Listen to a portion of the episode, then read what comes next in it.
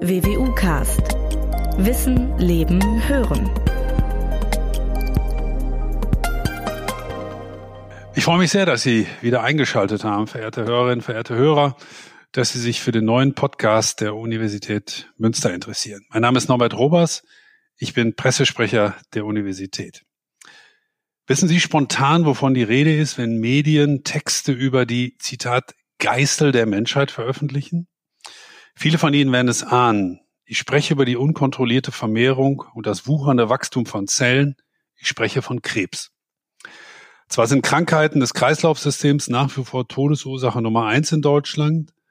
Auf Platz zwei rangieren aber bereits die Todesfälle aufgrund von Krebs. Jedes Jahr sterben daran rund 238.000 Menschen in Deutschland. Etwa doppelt so viele übrigens erkranken jedes Jahr neu an Krebs. Ist diese Krankheit in ihren verschiedenen Formen tatsächlich unbesiegbar? Welche Fortschritte gibt es in der Krebsforschung, in die jedes Jahr weltweit viele Milliarden Dollar und Euro fließen?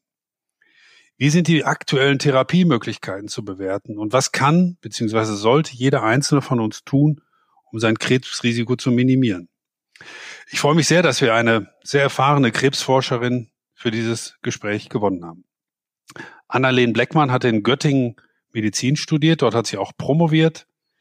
Seit Februar 2019 ist sie Professorin an der WWU und Leiterin der internistischen Onkologie in der medizinischen Klinik A es ist eine von vier medizinischen Kliniken. Sie hat zum gleichen Zeitpunkt auch die Funktion der Direktorin des Westdeutschen Tumorzentrums angetreten. Unter diesem Dach arbeiten Experten der Universitätsmedizin Essen und des Uniklinikums Münster bei der Versorgung von Menschen mit Krebserkrankungen zusammen. Ich freue mich sehr, dass Sie sich heute Zeit für dieses Gespräch nehmen. Ein Gespräch, das sicherlich viele Menschen interessieren wird. Willkommen, Professor Dr. Annalene Bleckmann. Ja, sehr geehrter Herr Robers, herzlichen Dank für die Einführung. Ich freue mich sehr, dass wir hier heute zusammenkommen zu diesem wirklich wichtigen Thema, was, wie Sie schon skizziert haben, sicherlich fast äh, jede und jeden von uns bewegt, sei es selbst betroffen, sei es man kennt Angehörige oder andere im weiteren Bekanntenkreis, die von Krebs betroffen sind. Ja. Und so freue ich mich, dass wir zusammenkommen und auch in digitaler Form passend zur Pandemie. Genau, wir haben die richtige Variante gewählt. Ähm, Frau Bleckmann, ich habe es äh, in meiner Anmoderation schon erwähnt, dieses häufig zitierte Wort oder diese drei Wörter Geißel der Menschheit. Bewerten Sie das auch als Ärztin so oder ist es für Sie eigentlich in Anführungsstrichen nur eine professionelle Herausforderung? Also es ist sicherlich korrekt, dass es eine Geißel der Menschheit ist, denn äh, darunter befasst sich ja äh, die Tatsache, dass es uns eben alle betrifft, wie in der Anmoderation schon skizziert. Die Geißel der Menschheit hat sich insgesamt verbessert, wenn wir das betrachten, was Überlebenszeiten und Behandlungsoptionen betrifft. Da werden wir gleich genauer drauf eingehen. Und es hat sich vielleicht von einer früher eigentlich immer todbringenden Erkrankung in häufig chronische Verlaufsformen geändert. Trotzdem ist es etwas, was uns nach wie vor geißelt. Sind, ähm, wir kommen tatsächlich auf viele Details, was Forschung und auch Therapie betrifft, noch zu sprechen. Ähm, vielleicht zunächst äh, die Frage, sind Krebserkrankungen eigentlich, könnte man ja meinen als Laie, ein Phänomen der Moderne, eine sogenannte typische Zivilisationskrankheit oder seit wann gibt es eigentlich Krebserkrankungen? Weiß man das? Kann man das so zurückverfolgen? Also Krebserkrankungen sind schon dokumentiert in den frühesten Aufzeichnungen, die wir in der Geschichte der Menschheit finden können. Also es ist sicherlich in keinster Weise eine Erkrankung der neueren äh, Gesellschaft. Was aber in jedem Fall so ist, ist der Aspekt, dass unsere Lebensstilfaktoren, die ja auch vielfach diskutiert werden in den Medien, einen gewissen Teil der heute auftretenden Krebserkrankungen mit bedingen. Das ist auch gar kein unrelevanter Anteil denn bis zu 40 Prozent der Krebserkrankungen sind durch sogenannte Lifestyle-Faktoren bedingt. Sprich, wir haben hier eine Mischung aus etwas, was grundsätzlich immer schon auftritt und was einfach mit der Tatsache zusammenhängt, wie unser Körper funktioniert. Im Prinzip dadurch, dass bei Zellteilungen jeden Tag auch Dinge einfach schiefgehen können im Bauplan. Und wenn das häufiger passiert und im Alter äh, der Menschen sowieso immer häufiger stattfindende Zellteilungen auch mit solchen Fehlschlägen einhergehen können und zu Tumorerkrankungen führen, gepaart mit der Tatsache, dass wir einiges äh, eben auf Lebensumstände und Soziofaktoren zurückführen können. Bevor wir im, im, Nachgang jetzt natürlich auch auf einzelne Krebsarten zu, zu sprechen kommen, noch die etwas generellere Frage. Ist denn parallel dazu auch die Krebsmedizin, wenn ich das mal so salopp formulieren darf, auch genauso kontinuierlich auf dem Vormarsch? Also haben Sie den Eindruck, dass die Medizin da Schritt hält äh, mit, mit der Entwicklung und den Lifestyle-Faktoren, die die Krebsarten tatsächlich befördern? Aus meiner Sicht ist das in jedem Fall so, denn diese Erkenntnisse, dass äh, bestimmte Lebensumstände äh, Krebserkrankungen bedingen, wie zum Beispiel die Aufnahme von äh, Ballaststoffen im Zusammenhang mit dem Darmkrebsrisiko, um nur ein Beispiel zu nennen, sind ja dann eben die neuen Erkenntnisse in der Forschung, die es uns dann möglich machen, auch gegen diese Aspekte dann aktiv zu arbeiten und diese Lebens Umstände anzupassen, sofern denn gewünscht, so dass das eine gute gemeinsame Entwicklung ist, in dem tieferen Verständnis in der Entstehung und Behandlung dieser Erkrankungen dann da mitzuhalten. Wie macht sich Krebs eigentlich bemerkbar bei dem einzelnen Patienten? Oder kann man das so pauschal nicht sagen, weil es natürlich bekanntermaßen sehr viele verschiedene Krebsarten gibt. Es gibt Blutkrebs, es gibt Lungenkrebs und so weiter. Oder gibt es doch so bestimmte Dinge, wo sich praktisch dieses bemerkbar machen dann irgendwie auch parallel zeigt, wo man merkt, das ist eigentlich immer so, oder kann man das so nicht sagen? Es ist leider so, dass wir für die meisten Tumorerkrankungen keine ganz spezifischen Symptome haben, was auch erklärt, dass wir diese häufig auch erst spät erkennen können, wenn die Tumore zunächst länger wachsen, bis sie sich bemerkbar machen. Dennoch gibt es einige typische, vielleicht Warnsignale, die bei längerem Anhalten darauf hindeuten können, dass hier eine Tumorerkrankung vorliegt. Das wären zum Beispiel äh, Blässe oder eine neu aufgetretene Blutarmut. Das wären äh, langanhaltende Schmerzen, die man sich nicht erklären kann und die nicht durch ne, eine sportliche Aktivität oder eine Zerrung zu erklären sind und nach einer Woche wieder verschwinden. Das sind Schwellungen an irgendwelchen Körperteilen, die wir da noch nicht kennen und die auch nicht von alleine wieder weggehen. Und das sind auch solche Symptome wie Fieber, ohne dass ich eigentlich einen Infekt habe, oder Schweißausbrüche in der Nacht, ohne dass ich krank bin, dass ich keinen Appetit mehr habe und obwohl ich normal esse, ich auf einmal Gewicht abnehme, ohne dass ich aktuell eine Diät mache. All das sind aber indirekte Faktoren, die dann darauf hindeuten könnten, dass vielleicht etwas nicht in Ordnung ist und man sich äh, unbedingt mal hausärztlich vorstellen sollte, um gegebenenfalls weiteres abzuklären. Also Sie würden schon sagen, das sind alles kleine Warnsignale, die man auch ernst nehmen sollte und wo man im Zweifelsfall dann doch nochmal den Arzt konsultieren sollte. Also nicht, ich bin ein bisschen blass, ich nehme das auf die leichte Schulter, sondern schon ernst nehmen. Man soll es in jedem Fall äh, ernst nehmen. Wichtig ist mir aber auch zu sagen, dass man keinesfalls in äh, Panik verfallen sollte. Deswegen auch nochmal der Hinweis, dass es immer mal sein kann, dass es einem einige Tage nicht gut geht. Ich glaube, das kennt jeder von uns. Oder dass man mal an einer Stelle Schmerzen hat, die man sich vielleicht nicht direkt erklären kann.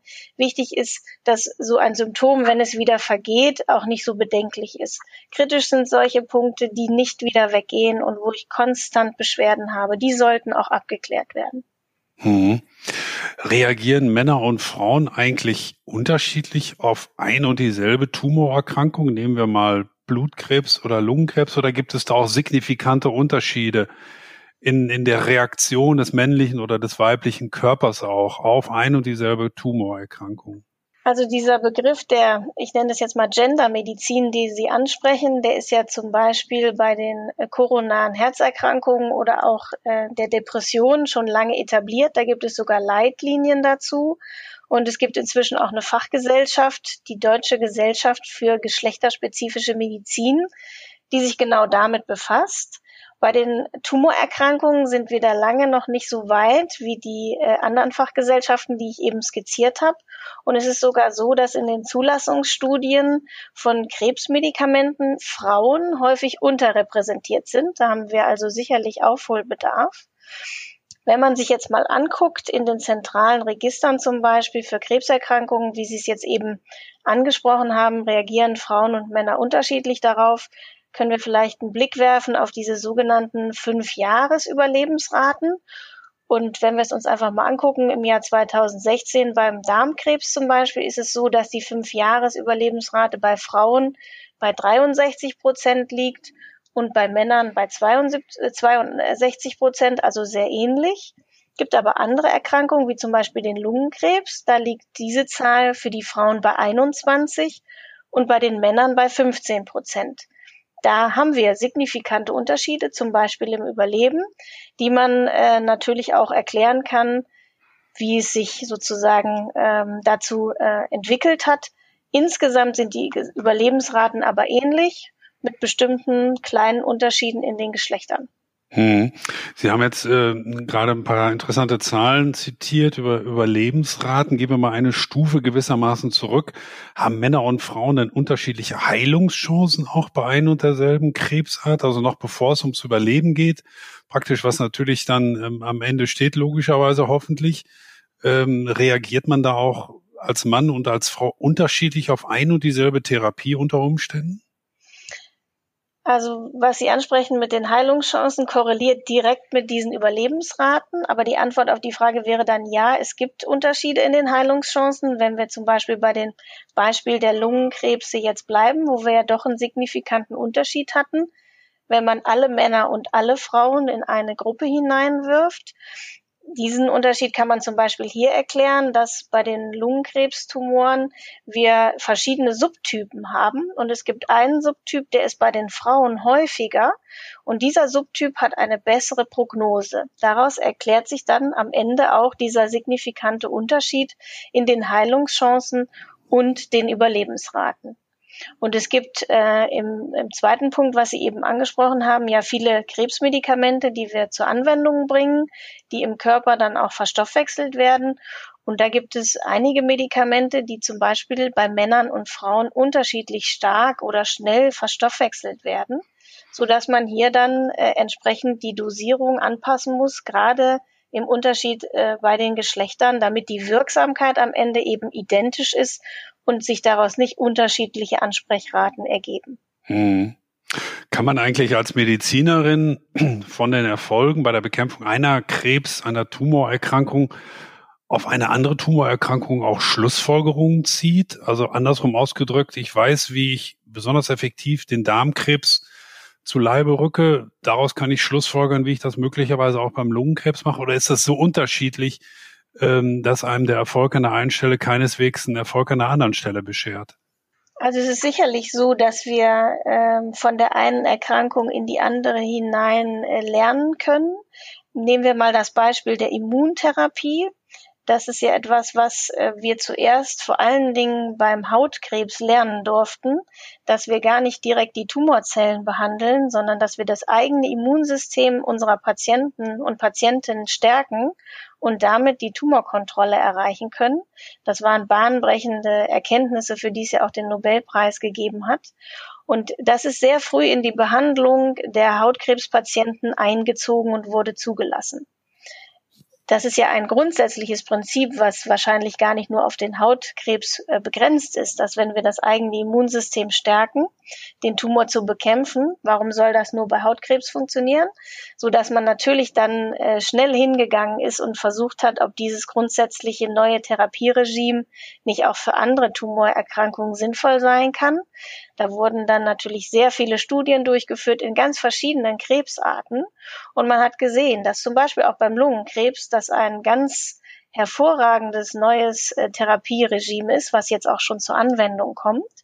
Und dann können wir natürlich direkt unsere Erfahrungen, die wir dann schon in der Behandlung unserer Patienten gemacht haben mit Hautkrebs, Ne, wie vertragen die diese Therapien? Was sind Nebenwirkungen? Auf was müssen wir achten? Da können wir dann direkt profitieren, wenn es auf eine andere Tumorerkrankung übertragen wird und müssen das nicht als Behandler in Anführungsstrichen ganz neu lernen, weil wir es schon kennen. Hm. Jetzt haben wir ein bisschen diskutiert über die Unterschiedlichkeit der, der beiden Geschlechter, Männer und Frauen und deren unterschiedliche Heilungschancen und so weiter. Ich will jetzt noch auf einen anderen Aspekt, vielleicht auch einen geografischen gewissermaßen. Gibt es eigentlich auch in Deutschland, auf Deutschland zum Beispiel bezogen oder von mir aus auch weltweit, ich weiß nicht, ob und welche Daten Ihnen da vorliegen, auch regionale Unterschiede beispielsweise, dass man also weiß, in dieser Region ist diese Tumorerkrankungen besonders stark vertreten, die dafür weniger und umgekehrt gibt es also spezifische Unterschiede auch in der regionalen Verteilung von Tumorerkrankungen. Ja, es gibt regionale Unterschiede in der Inzidenz, also dem Auftreten bestimmter Krebsarten.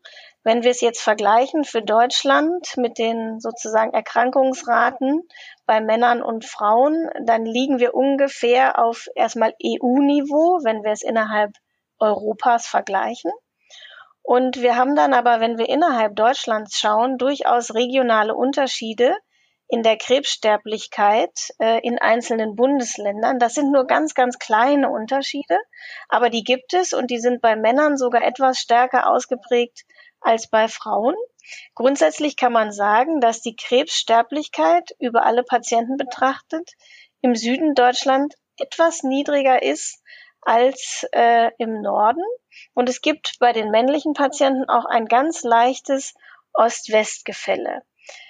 Am Ende des Tages hat das, glaube ich, etwas mit der bedarfsgerechten Versorgung in städtischen und auch ländlichen Gebieten zu tun und ist sicherlich auch mit Aufgabe unserer Landeskrebsregister, die wir ja für alle unsere Bundesländer haben, sowas zu analysieren und im Blick zu haben und dort, wo man tatsächlich den Verdacht hat, dass hier die bedarfsgerechte Versorgung noch optimiert werden kann, dann dort auch äh, im Prinzip wachsam zu sein und gegebenenfalls auch anzupassen. Hm.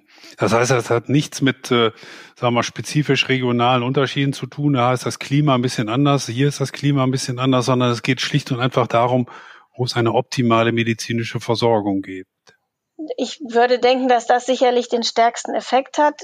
Nichtsdestotrotz gibt es sicherlich ähm, solche Effekte wie äh, denken wir an äh, den Atomunfall in Tschernobyl, wo wir natürlich signifikant erhöhte äh, Auftretungsraten haben von zum Beispiel akuten Blutkrebserkrankungen. Sowas gibt es immer, wo wir dann aber auch den Risikofaktor dieser erhöhten äh, Strahlung zum Beispiel direkt ausfindig machen können. Hm. Wenn ich nun an Krebs erkrankt bin, als Betroffener praktisch, ähm, inwieweit spielen dann so Faktoren wie etwa das Alter oder auch die psychische Verfassung eine Rolle bei einer dann möglichen Heilung? Sind das wichtige Faktoren? Ähm, vielleicht ein Punkt zunächst zum Alter.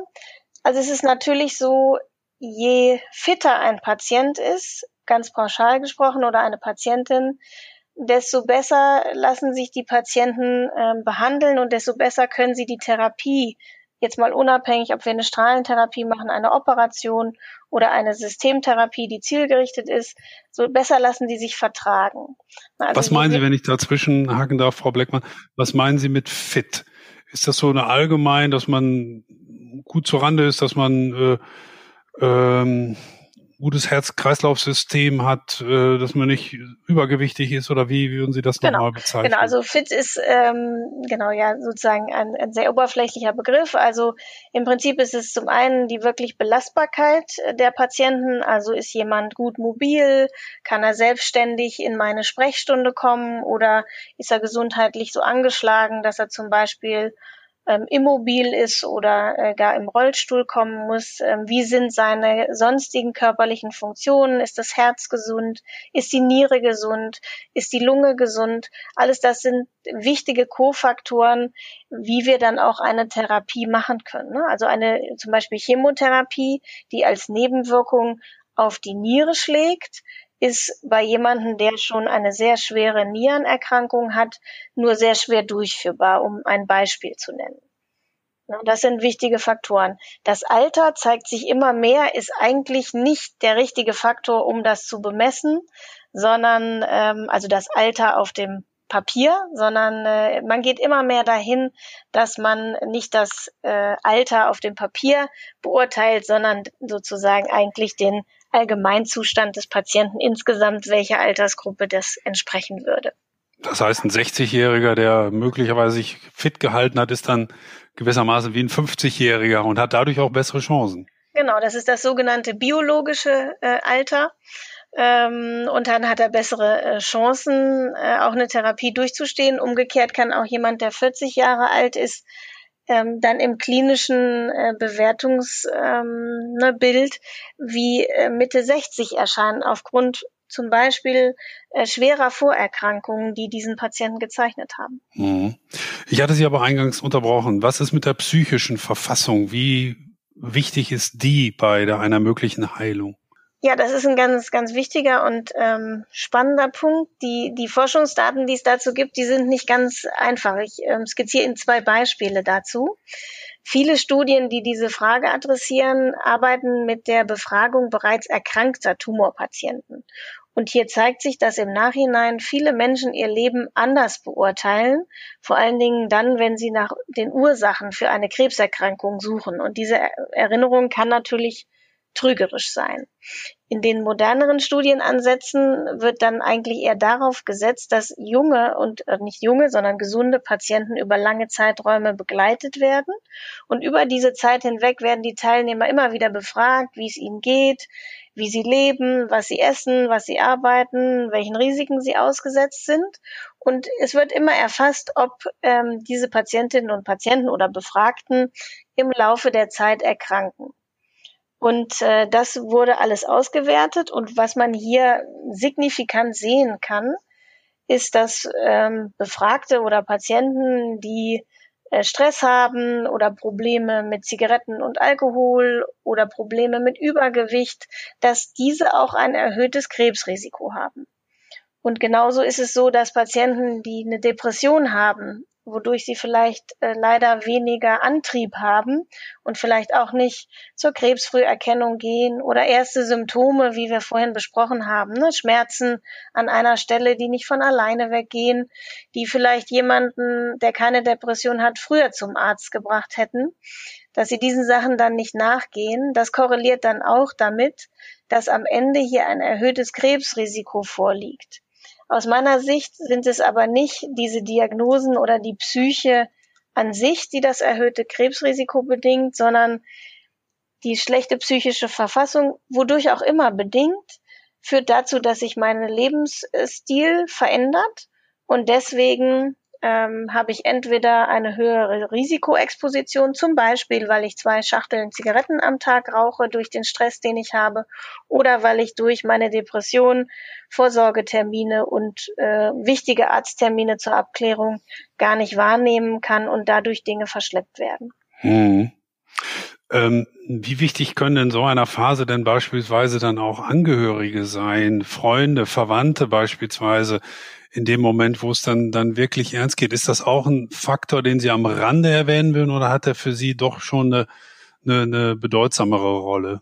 Also aus meiner Sicht sind äh, die Angehörigen von unseren Patientinnen und Patienten oder denen, die es dann noch werden, ein ganz, ganz wichtiger Baustein. Und ich äh, sehe in der täglichen Praxis aus der Sprechstunde und von Stationen, was es für einen großen Unterschied macht, in welchem sozialen Umfeld unsere Patientinnen und Patienten leben dürfen und können. Viele können das ja auch gar nicht beeinflussen. Deswegen will ich nicht sagen, dass es in jeder Hand äh, selbst liegt, das zu beeinflussen. Aber natürlich ist es so, wenn Sie eine, eine Familie haben, einen Ehepartner, einen Partner, eine Partnerin, die Sie mit im Blick hat als Patient und sagt, Mensch, ähm, guck doch mal diese Schwellung ne, geh doch mal zum Arzt, hat das natürlich eine Riesenimplikation darauf, dass vielleicht doch jemand eben Fürsorge für sie hat. Es kann auch eine gute Freundin sein oder vielleicht auch nur der aufmerksame Nachbar, der sagt, Mensch, bei dir stimmt doch hier was nicht.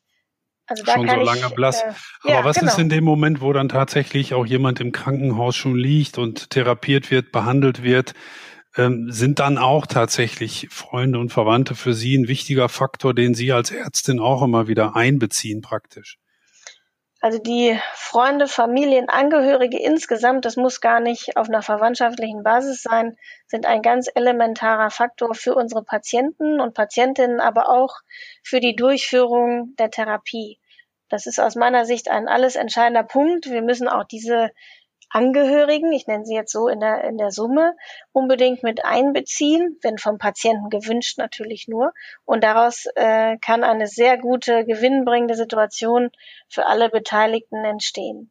Weiß man denn, was dadurch, ich will es jetzt natürlich als Laie mal mit meinen einfachen Worten sagen, was dadurch im Körper passiert, wenn Sie ein gutes soziales Umfeld haben, Freunde, Verwandte und Bekannte an Ihrer Seite haben, weil das klingt ja erstmal wie, wie zwei Welten, die nebeneinander stehen. Das eine ist der Krebs, der im, im Körper wütet gewissermaßen und dann sind eben Freunde und Bekannte, die mir Mut zusprechen. Aber wo, wo ist da die, die Korrelation, wo ist da der Zusammenhang, den Sie als Ärztin auch erkennen? Die Korrelation oder der Zusammenhang ist, dass unsere Patienten und Patientinnen natürlich, äh, wie Sie sagen, der Krebs wütet im Körper, insgesamt sehr schwere Zeiten erleben, sowohl körperlich wie seelisch. Und auch die Therapien, nicht nur der Tumor an sich, sind ja sehr äh, anstrengend und kraftraubend. Und wenn Sie dann ein Umfeld haben, in welcher Form auch immer, was Ihnen beisteht, was Sie auch mal ablenkt oder was in Phasen, wo es Ihnen wirklich nicht gut geht, für Sie da ist und Sie maximal unterstützt, haben Sie einfach sehr gute Voraussetzungen, so gut wie möglich durch diese Zeit hindurchzukommen. Und jemand, der niemanden an seinem, ich sage es jetzt bildlich, Bett sitzen hat, ist natürlich noch viel mehr fokussiert auf seine Beschwerden, als wenn ich jemanden habe, der mich ablenkt und wenn es nur ist, äh, erzählt von seinem Arbeitstag ähm, und ich eben kurz nicht an meine Beschwerden denken muss als mhm. Patient. Es, es, kommt mit Sicherheit auch vor, dass viele in ihrer Verzweiflung, also viele Patienten auch vielleicht zu Heilpraktikern gehen. Vielleicht auch, weil sie der Schulmedizin nicht so richtig trauen, weil sie mittlerweile auch diesen Glauben von alternativen Fakten so ein bisschen anhängen. Wie beurteilen Sie das als Medizinerin, das Wirken und die Möglichkeit, die die Heilpraktiker möglicherweise an dieser Stelle bieten? Also man kann das bei sehr vielen äh, Patienten und ihren Angehörigen sehen, dass natürlich jeder, sowohl die Betroffenen wie auch die Angehörigen, den Bedarf und den Wunsch haben, alles Maximale zu versuchen. Und das ist natürlich äh, ein offenes, eine offene Tür für alle, auch häufig nicht seriösen Angebote, die natürlich Tumorpatienten und ihren Angehörigen gemacht werden. Sprich, wenn Sie das Internet öffnen, finden Sie eine Vielzahl von Angeboten der verschiedensten Bereiche, wo Ihnen auch sicherlich jemand sagt, dass Sie äh, geheilt werden, wenn Sie dies oder jenes machen, was häufig vielleicht auch noch sehr viel Geld kostet und Sie gegebenenfalls auch in finanzielle Bedouille bringen kann.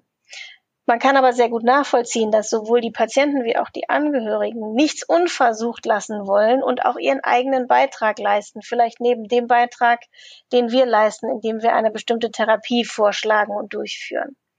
Deswegen ist es aus meiner Sicht ganz wichtig, mit den Patienten und ihren Angehörigen ganz offen darüber zu sprechen, was rechts und links, nennen wir das jetzt mal so, des eigentlichen schulmedizinischen Therapiearms Sinn macht und sinnvoll ist und was sie auch selber tun können und wo sie sich Unterstützung suchen können. Also der Begriff komplementäre Medizin wäre hier der angebrachte. Und da gibt es eine ganze Menge Sachen, sei es nur Beispiel äh, körperliche Bewegung bei Tumorerkrankungen und unter Tumortherapie hat signifikanteste Einflüsse auf sogar das Überleben. Ne, also das sind Dinge, wo wir den Patienten auch sinnvolle Ratschläge geben können. Ganz wichtig ist, da kann ich nur immer wieder dran appellieren, dass wir mit unseren Patienten offen darüber sprechen, wo sie hingehen, bei wem sie sich vielleicht auch Rat holen und was sie vielleicht auch zusätzlich einnehmen. Weil nichts ist schlimmer, als wenn unsere Patienten denken, sie müssten heimlich ihr pflanzliches Präparat, was ihnen jemand empfunden hat, einnehmen, weil da kann es auch zu schwerwiegenden Komplikationen mit der Tumortherapie kommen. Das heißt, also, wenn ich Sie richtig verstehe, Sie, Sie lehnen das jetzt nicht kategorisch ab, sondern Sie gucken schon, wie Sie es formuliert haben, nach rechts und links, können auch diese Verzweiflung verstehen. Das ist ja häufig das Motiv, was auch dahinter steckt und äh, sehen, dass derartige Ansätze zumindest eine Ergänzung zur Schulmedizin sein können. Habe ich Sie da richtig verstanden? Genau, und bei diesen, genau, und bei diesen Ansätzen, genau wie Sie skizzieren, gibt es eben solche, die sind sinnvoll und es gibt andere, ähm, die kann man sicherlich mitgehen, weil das Wichtigste ist, dass die Patienten keinen Schaden nehmen ne? und sich auch nicht finanziell ruinieren. Und dann gibt es Ansätze, da gibt es überhaupt keine Daten für. Die sind wahrscheinlich für unsere Patienten sogar noch gefährlich und äh, sie kosten sie auch noch eine Menge Geld. Und in diesem Dreierkonstrukt müssen wir uns bewegen und das mit unseren Patienten ganz offiziell und offen besprechen und ihnen auch Rat geben und Hilfestellung bieten, in diesem Urwald von Angeboten, die man findet, wenn man das Internet aufmacht. Hm. Ähm, wenn Sie jetzt tatsächlich mal auf einzelne Tumorerkrankungen schauen, auf einzelne Krebsarten, ähm, mit Blick auch, sagen wir mal, auf eine möglicherweise weltweite Entwicklung, ähm, gibt es bestimmte Tumorerkrankungen, die ganz klar mittlerweile von der Medizin in den Griff zu bekommen sind? Sind dafür andere Tumorerkrankungen praktisch ähm, ja nicht therapierbar?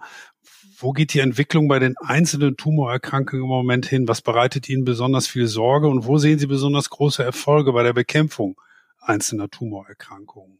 Also grundsätzlich ist es so, dass ähm, wir alle unsere Tumoren nach sogenannten äh, Leitlinienprogrammen behandeln. Das funktioniert so, dass die medizinisch-wissenschaftlichen Fachgesellschaften zusammen mit der Deutschen Krebsgesellschaft diese Leitlinien erarbeiten. Das sind systematisch entwickelte Entscheidungshilfen, die die Medizinerinnen und Mediziner zur Hand haben, die natürlich regelmäßig an den Stand der Forschung angepasst werden und auch die neuen Therapieregime dann beinhalten.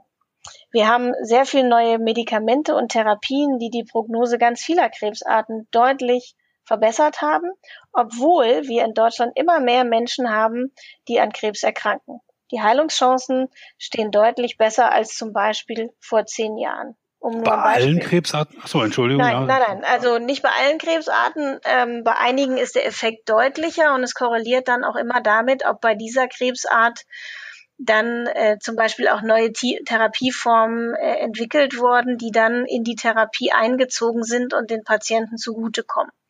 Beispielsweise bei den akuten Leukämien ist es so, dass in den, diese äh, fünf Jahresüberlebensrate, von der wir vorhin schon mal gesprochen haben, die ist extrem angestiegen und zwar um 20 äh, Prozentpunkte. Ne? Also da sieht man eben, wie sehr dann die neuen Therapieoptionen sich dann auch wirklich in besseres Überleben übersetzen. Hm. Grundsätzlich ist es so, gut heilen kann man zum Beispiel äh, junge Männer mit einer Hodenkrebserkrankung, mit Prostatakrebs oder auch mit Hautkrebs, wenn man diese früh erkennt. Das ist grundsätzlich sowieso ein, ein wichtiger Punkt.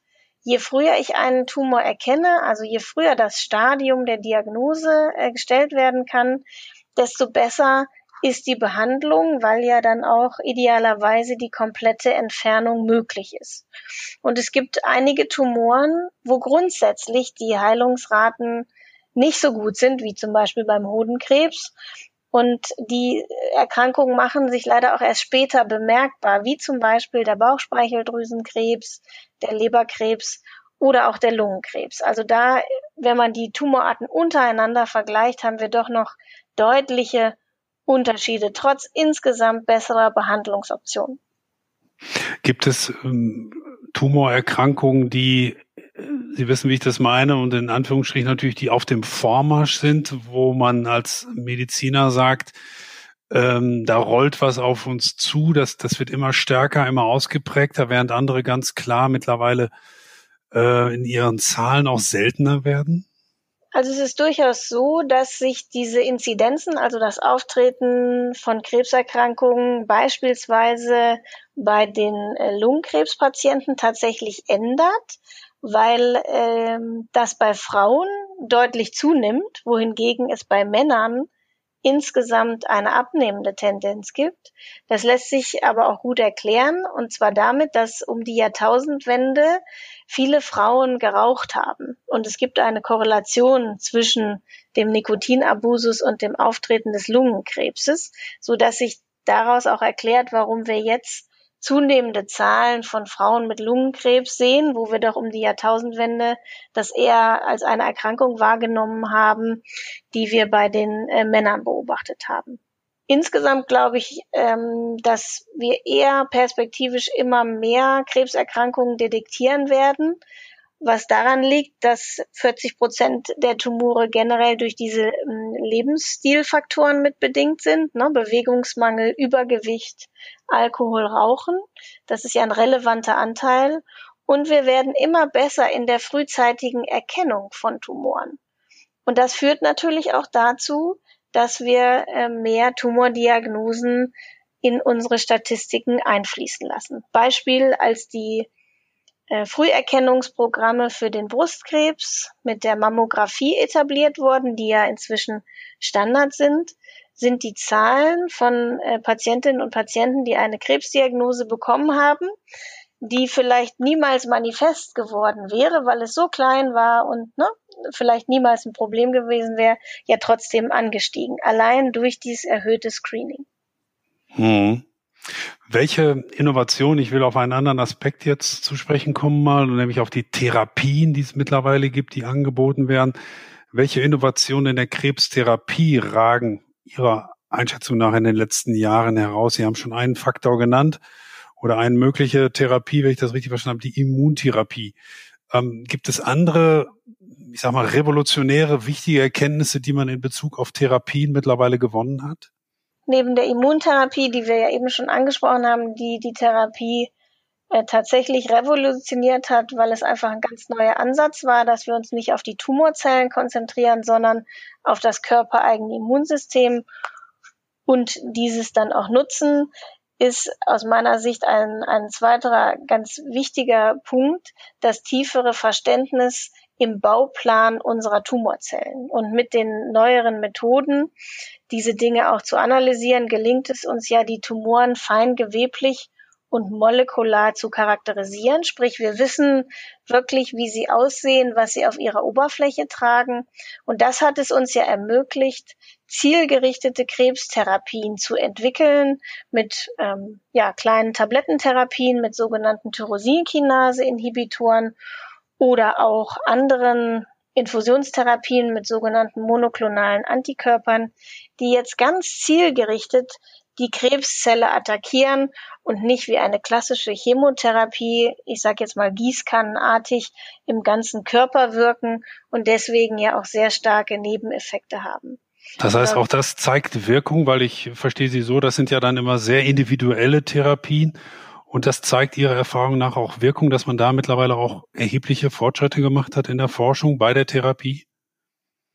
Das ist sozusagen der, der tolle Aspekt der heutigen Zeit, dass wir die Tumoren so gut charakterisieren können. Und auf dieser feingeweblichen molekularen Ebene, nehmen wir das Beispiel Lungenkrebs, da hatten wir schon zu gesprochen, schaut man jetzt, welche Familie Lungenkrebs hat denn meine Patientin?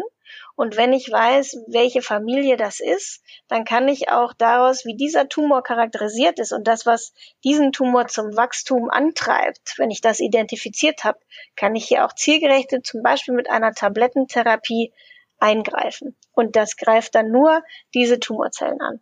Hm. Wir sprechen in einer ganz besonderen Zeit miteinander, Frau Bleckmann, in der sogenannten Corona-Zeit.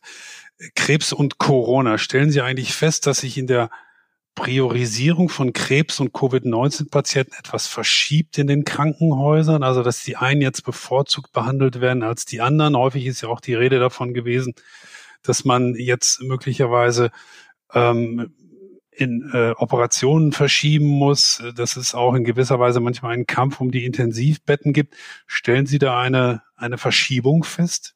Also das ist eine sehr äh, wichtige Frage. Es ist tatsächlich so gewesen, dass wir erste Daten haben, dass während des äh, ersten Lockdowns in der äh, Bundesrepublik, wo in den Kliniken, sie zielten ja bereits auf die Operationen ab, nur noch sogenannte äh, Notfalleingriffe stattfinden durften.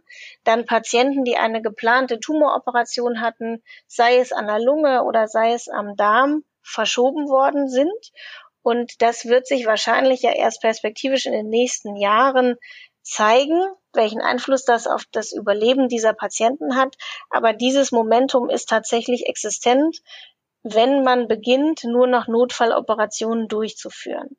Ich kann aber sagen, dass jetzt im zweiten Lockdown und insbesondere in der Bundesrepublik äh, man sich dieser Tatsachen durchaus bewusst ist und dass alle Kliniken versuchen, soweit sie denn können, Versorgung von Tumorpatientinnen und Patienten regulär aufrechtzuerhalten. Also hier wird nicht eine Sprechstunde geschlossen, ähm, hier wird nicht eine Operation abgesagt, soweit wir eben agieren können. Ausgenommen von solchen Situationen, Sie haben in einer Klinik einen, äh, einen Covid-Ausbruch und die Klinik steht unter Quarantäne, dann äh, treten natürlich solche Situationen ein, wo dann Notfalloperationen nur noch stattfinden können. Aber auch dafür gibt es inzwischen dann Absprachen zwischen den verschiedenen Kliniken und die Patienten äh, werden dann äh, vielleicht in andere Krankenhäuser verlegt oder aktiv dorthin übermittelt, um genau dieses Momentum wirklich im Griff zu haben, dass man, wo man kann, die Therapie so fortsetzt, wie man äh, muss und wie es für unsere Patientinnen und Patienten essentiell ist. Das heißt, es gibt auch keinen, gewissermaßen keinen OP-Stau bei Krebspatienten, bei Tumorerkrankungen, sondern das, das wird regulär äh, in, den, in den Zeitplan eingearbeitet. Im Prinzip wird das so eingearbeitet. Das ist auch die Pflicht gegenüber unseren Patienten. Ich muss aber natürlich ehrlich sagen, wenn man jetzt gerade in einer Hotspot-Region äh, sicherlich ist und Sie haben äh, ein akutes Corona-Problem in der Nacht und die Notaufnahme ist voll und so weiter, dass es sicherlich auch mal zu Verschiebungen kommt. Wenn ich sagen würde, dass das nie der Fall ist, entspräche das sicherlich nicht der Wahrheit. Aber ich glaube, es sind sich alle darüber bewusst, dass das nicht im größeren Stil oder langfristig, sondern allenfalls kurzfristig passieren darf, so wie die Pandemie uns eben jetzt hier alle sehr fordert. Hm. Sind Krebspatienten eigentlich auch mit Blick auf Corona eine besondere Risikogruppe unter Umständen? Ich stelle mir das zumindest so vor, weil sie vielleicht nicht so abwehrstark sind, weil sie sowieso im Moment buchstäblich angegriffen sind. Muss man sie also besonders schützen vor Corona? Im Prinzip ähm, ist es so, dass wir ja bei unseren Tumorpatienten verschiedene Gruppen unterscheiden können. Ähm, und zum einen kann man unterscheiden nach Erkrankungssituation, also solche Patienten mit einer aktiven, fortschreitenden oder metastasierten Krebserkrankung haben eine schlechtere Prognose, wenn sie an Covid-19 erkranken, als ein Patient, der zum Beispiel ähm, seine Tumortherapie schon im letzten Jahr äh, beendet hat oder sich in einer ganz stabilen, gut beherrschbaren Krebserkrankungssituation befindet. Also die Erkrankungssituation hat sicherlich einen Einfluss. Auch die Krebsart hat einen Einfluss. Wir wissen, dass solche Patienten zum Beispiel mit einer Blutkrebserkrankung ja generell schon immungeschwächt sind, so dass sie dann auch ähm, eher ein höheres Risiko haben für einen schwereren Verlauf einer Covid ähm, Erkrankung. Und dann gibt es die individuellen Faktoren, die wir ja auch für die Bevölkerung kennen, sprich höheres Alter, ausgeprägte Begleiterkrankungen, männliches Geschlecht sind ja die bekannten Risikofaktoren, die ganz unabhängig gelten, ob eine Tumorerkrankung vorliegt oder nicht. Hm. Kommen wir vielleicht nochmal auf Krebsprävention auch zu sprechen, also praktisch an den Anfang. Sie haben schon ein paar Sachen gesagt, so die klassischen Lifestyle-Faktoren, die da ähm, eine Rolle spielen und die möglicherweise negativ sind, beziehungsweise besonderes Risiko darstellen. Aber wenn wir es jetzt mal positiv wenden, was würden Sie jedem Einzelnen empfehlen? Wie kann man bei aller Unterschiedlichkeit auch der Krebsarten und Verläufe, wie kann man möglichst den Krebs von sich fernhalten? Was, was sind so Faktoren, wo Sie sagen, damit kann man eigentlich nichts falsch machen, das ist immer gut so, wenn Sie sich so oder so verhalten? Also wichtig ist mir nochmal zu sagen, weil das ganz viele der Patienten umtreibt. Wenn die Krebsdiagnose auf dem Tisch liegt, ist ja die Frage, die sich dann jeder stellt, warum ich und was habe ich falsch gemacht. Und natürlich ist es so, dass wir einen Teil der Faktoren Richtung Prävention beeinflussen können. Sprich, grundsätzlich gilt, man sollte sich gesund und ausgewogen ernähren. Man sollte keinen übermäßigen Alkoholkonsum betreiben. Man sollte idealerweise nicht rauchen. Man äh, sollte sich ausreichend bewegen. Man sollte nicht zehn Stunden am Tag in der Sonne baden. Man soll nicht nur rotes Fleisch zu sich nehmen. Also das sind alles Aspekte, das gilt für alle von uns. Und das ist ja auch hinlängst eigentlich jedem bekannt. Manchmal ist es eben nicht so leicht, das umzusetzen. Da macht man überhaupt nichts falsch, wenn man das macht. Unabhängig davon gibt es ja sehr viele Patienten, die genau das alles immer tun und trotzdem eine Tumorerkrankung äh, erleiden. Und das hängt dann eben mit, damit zusammen, dass, wie ich schon vorhin skizziert hatte, bei der Zellteilung in unserem Körper eben immer etwas schiefgehen kann und dass wir natürlich auch Patienten haben, die ein erhöhtes, zum Beispiel auch familiäres Risiko haben für Tumorerkrankungen. Das sind ungefähr so fünf bis zehn Prozent der Krebserkrankungen, wo man ja selbst auch als Patient äh, in der Frage, ne, kann ich das beeinflussen? Nein, ich kann es nicht beeinflussen, außer dass ich die Vorsorgeuntersuchungen, die ja in der Bevölkerung etabliert sind, von den Krankenkassen übernommen werden zur Früherkennung dann in jedem Fall auch wahrnehme. Das gilt übrigens für alle, nicht nur die für, den, für das äh, höhere Risiko. Das heißt auch die Faktoren wie Zufall oder Pech, auch wenn das jetzt komisch klingen mag, spielen auch eine Rolle. Das heißt, ich kann noch so gut äh, mich bewegen und, und auf viele Dinge achten, die Sie genannt haben, aber diese Faktoren spielen eben auch durchaus eine Rolle. Genau, also 40 Prozent sind Lebensstilfaktoren. Das ist ja eine beachtlich hohe Zahl. Spricht also, ne, ist aber sozusagen auch klar, dass über die Hälfte der Tumorerkrankungen davon überhaupt nicht beeinflusst werden. Okay. Hm. Was mit Blick auf die Krebsforschung, äh, das möchte ich zum Abschluss jetzt nochmal kurz mit Ihnen diskutieren. Ähm, es gibt ja weltweit sicherlich eine sehr intensive Forschung. Gibt es da auch gewissermaßen abgestimmte Verfahren? Ähm, wissen die Wissenschaftler alle voneinander, wer sich um welchen Faktor kümmert, wer welche Tumorerkrankung speziell im Blick hat? Man stellt sich dieses weltumspannende Netz von Wissenschaftlern vor, die alle versuchen, dieser Krankheit Herr zu werden und man hat manchmal die Schwierigkeiten oder ich zumindest mir vorzustellen, dass das alles aufeinander aufbaut, dass das abgestimmt ist oder wie muss man sich das vorstellen? Also was Sie ansprechen, sind ja die sehr wichtigen äh, Forschungsnetzwerke, die es gibt zu bestimmten, sagen wir mal, ähm, Leukämieforschung oder Blutkrebsforschung, wo dann die aktuellen Ergebnisse auch immer auf den großen weltweiten Kongressen vorgestellt werden. Hier kennt man sich und hier tauscht man sich aus.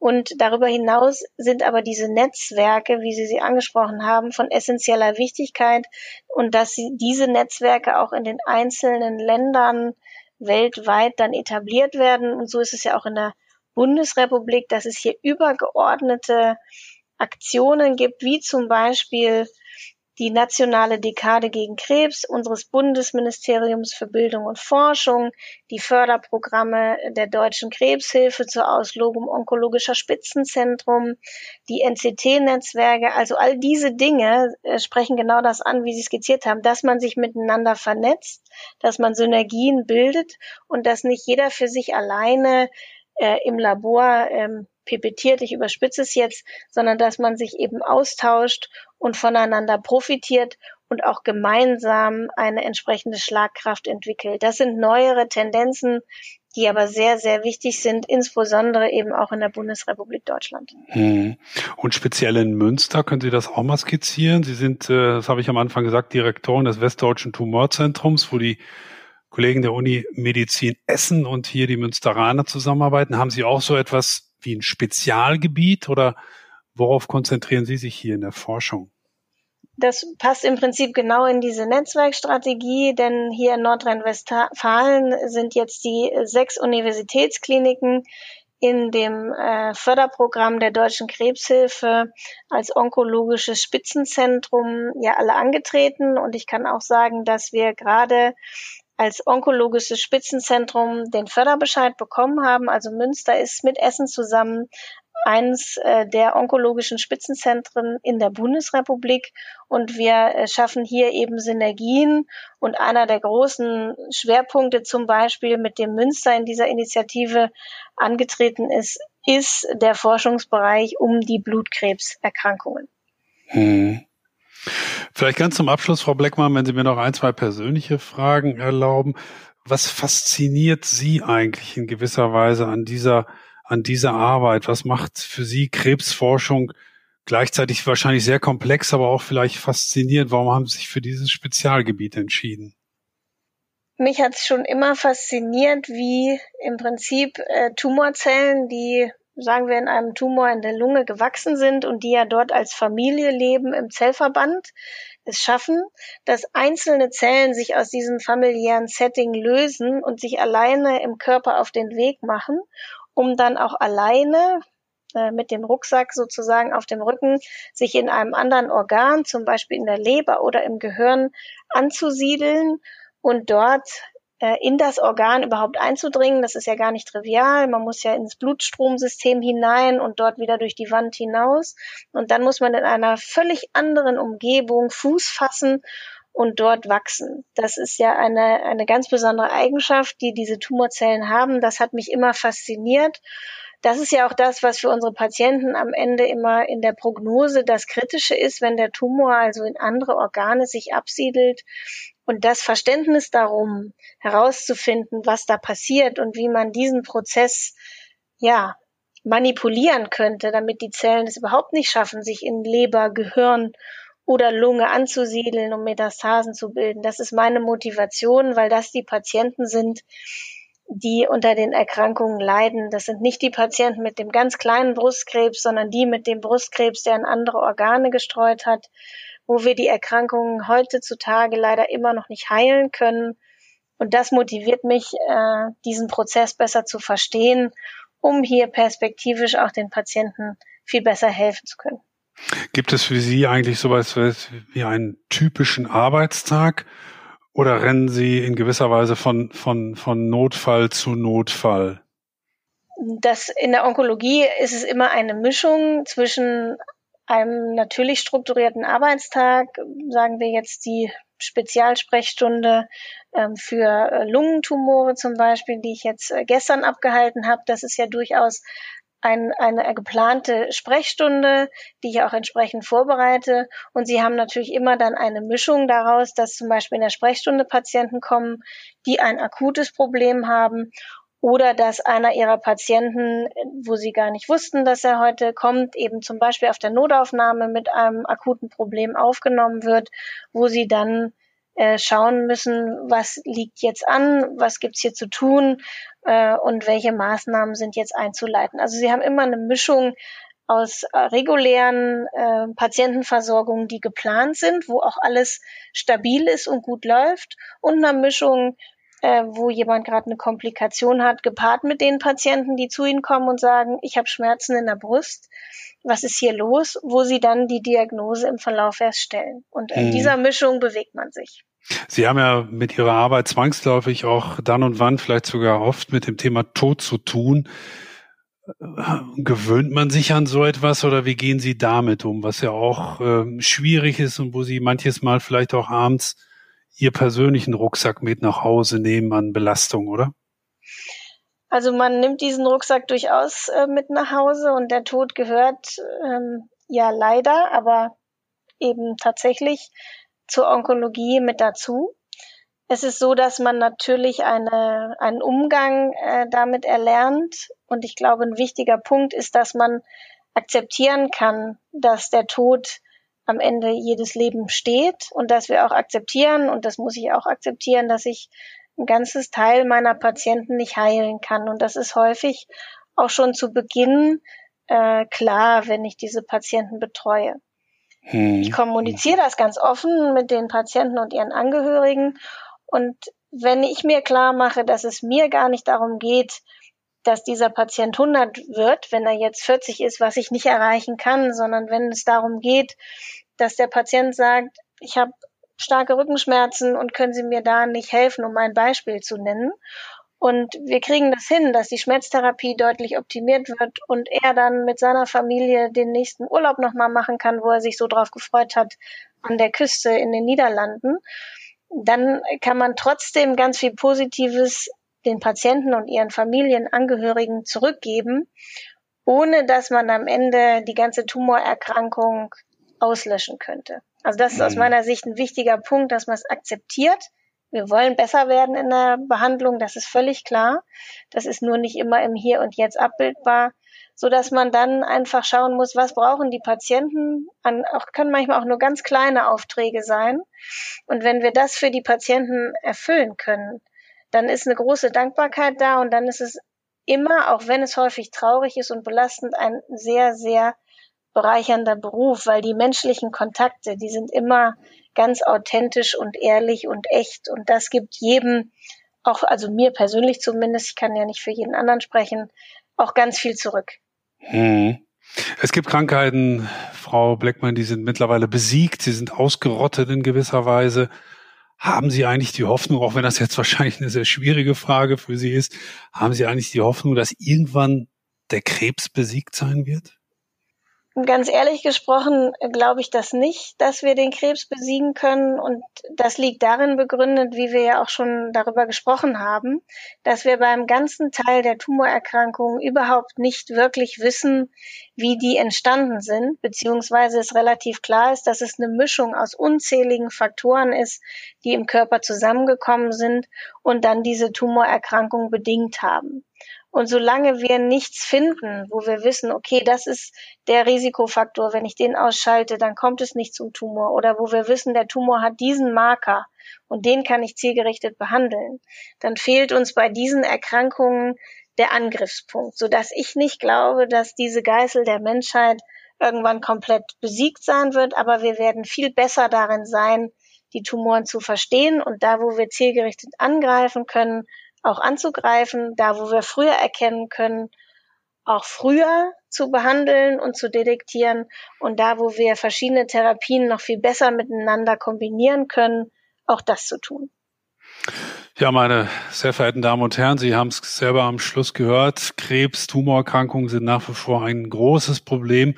Sie sind tatsächlich eine Geißel der Menschheit, das viel Leid vielen Menschen bringt, aber es gibt glücklicherweise auch viele erfolgreiche Forschungs- und Therapieansätze. Jeder kann und jeder sollte auch etwas für sich tun, um den Krebs möglichst lange, vielleicht sogar für immer von sich zu halten. Wir hatten heute ein Gespräch mit einer Medizinerin, die einen bereichernden Beruf oder von sich als einem gesprochen hat, dass sie einen bereichernden Beruf für sich gefunden hat. Ich empfand es auch als sehr bereicherndes Gespräch und möchte mich bei Ihnen nochmal sehr herzlich bedanken, Frau Annalene Bleckmann. Herzlichen Dank.